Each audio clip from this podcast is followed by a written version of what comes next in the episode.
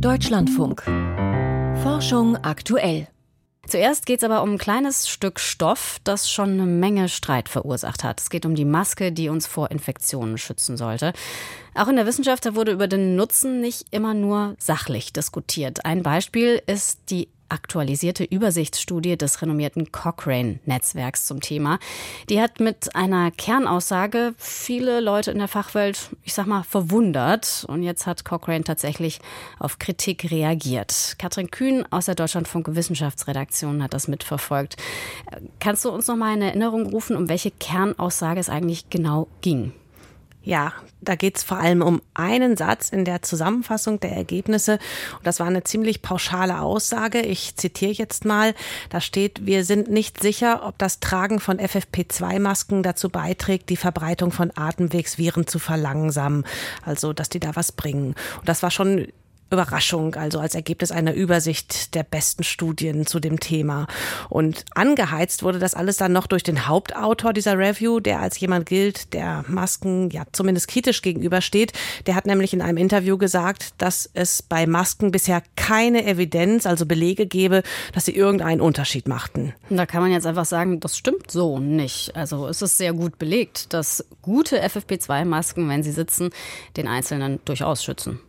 Richtig, genau. Das passt auch gar nicht zur Studienlage und das passt auch nicht zu dem, was in dieser Cochrane Review selbst steht, was das Team da untersucht hat.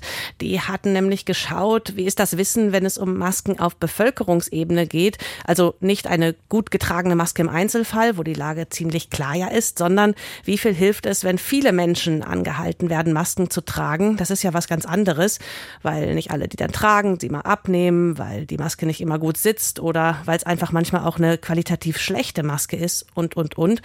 Und dazu gibt es eben nur wenige Studien, die hier die hohen Maßstäbe des Cochrane-Netzwerks dann auch noch erfüllen mussten. Und das Problem in der Zusammenfassung steht dann trotzdem dieser absolute Satz. Und der konnte dann natürlich schön missbraucht werden von Leuten, um zu sagen, guck mal, selbst Cochrane sagt, Masken bringen nicht so viel. Mhm. Jetzt ist die Übersichtsarbeit ja schon rund sechs Wochen in der Welt. Ähm, was hat jetzt Cochrane dazu gebracht, doch zu reagieren nach dieser Zeit?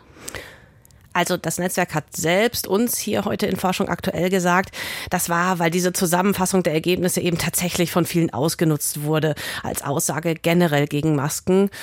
Und dazu kommt vielleicht, das sagen Sie jetzt aber nicht selbst, eben auch diese öffentliche Diskussion darüber. Also da gab es ja schon Druck zu reagieren.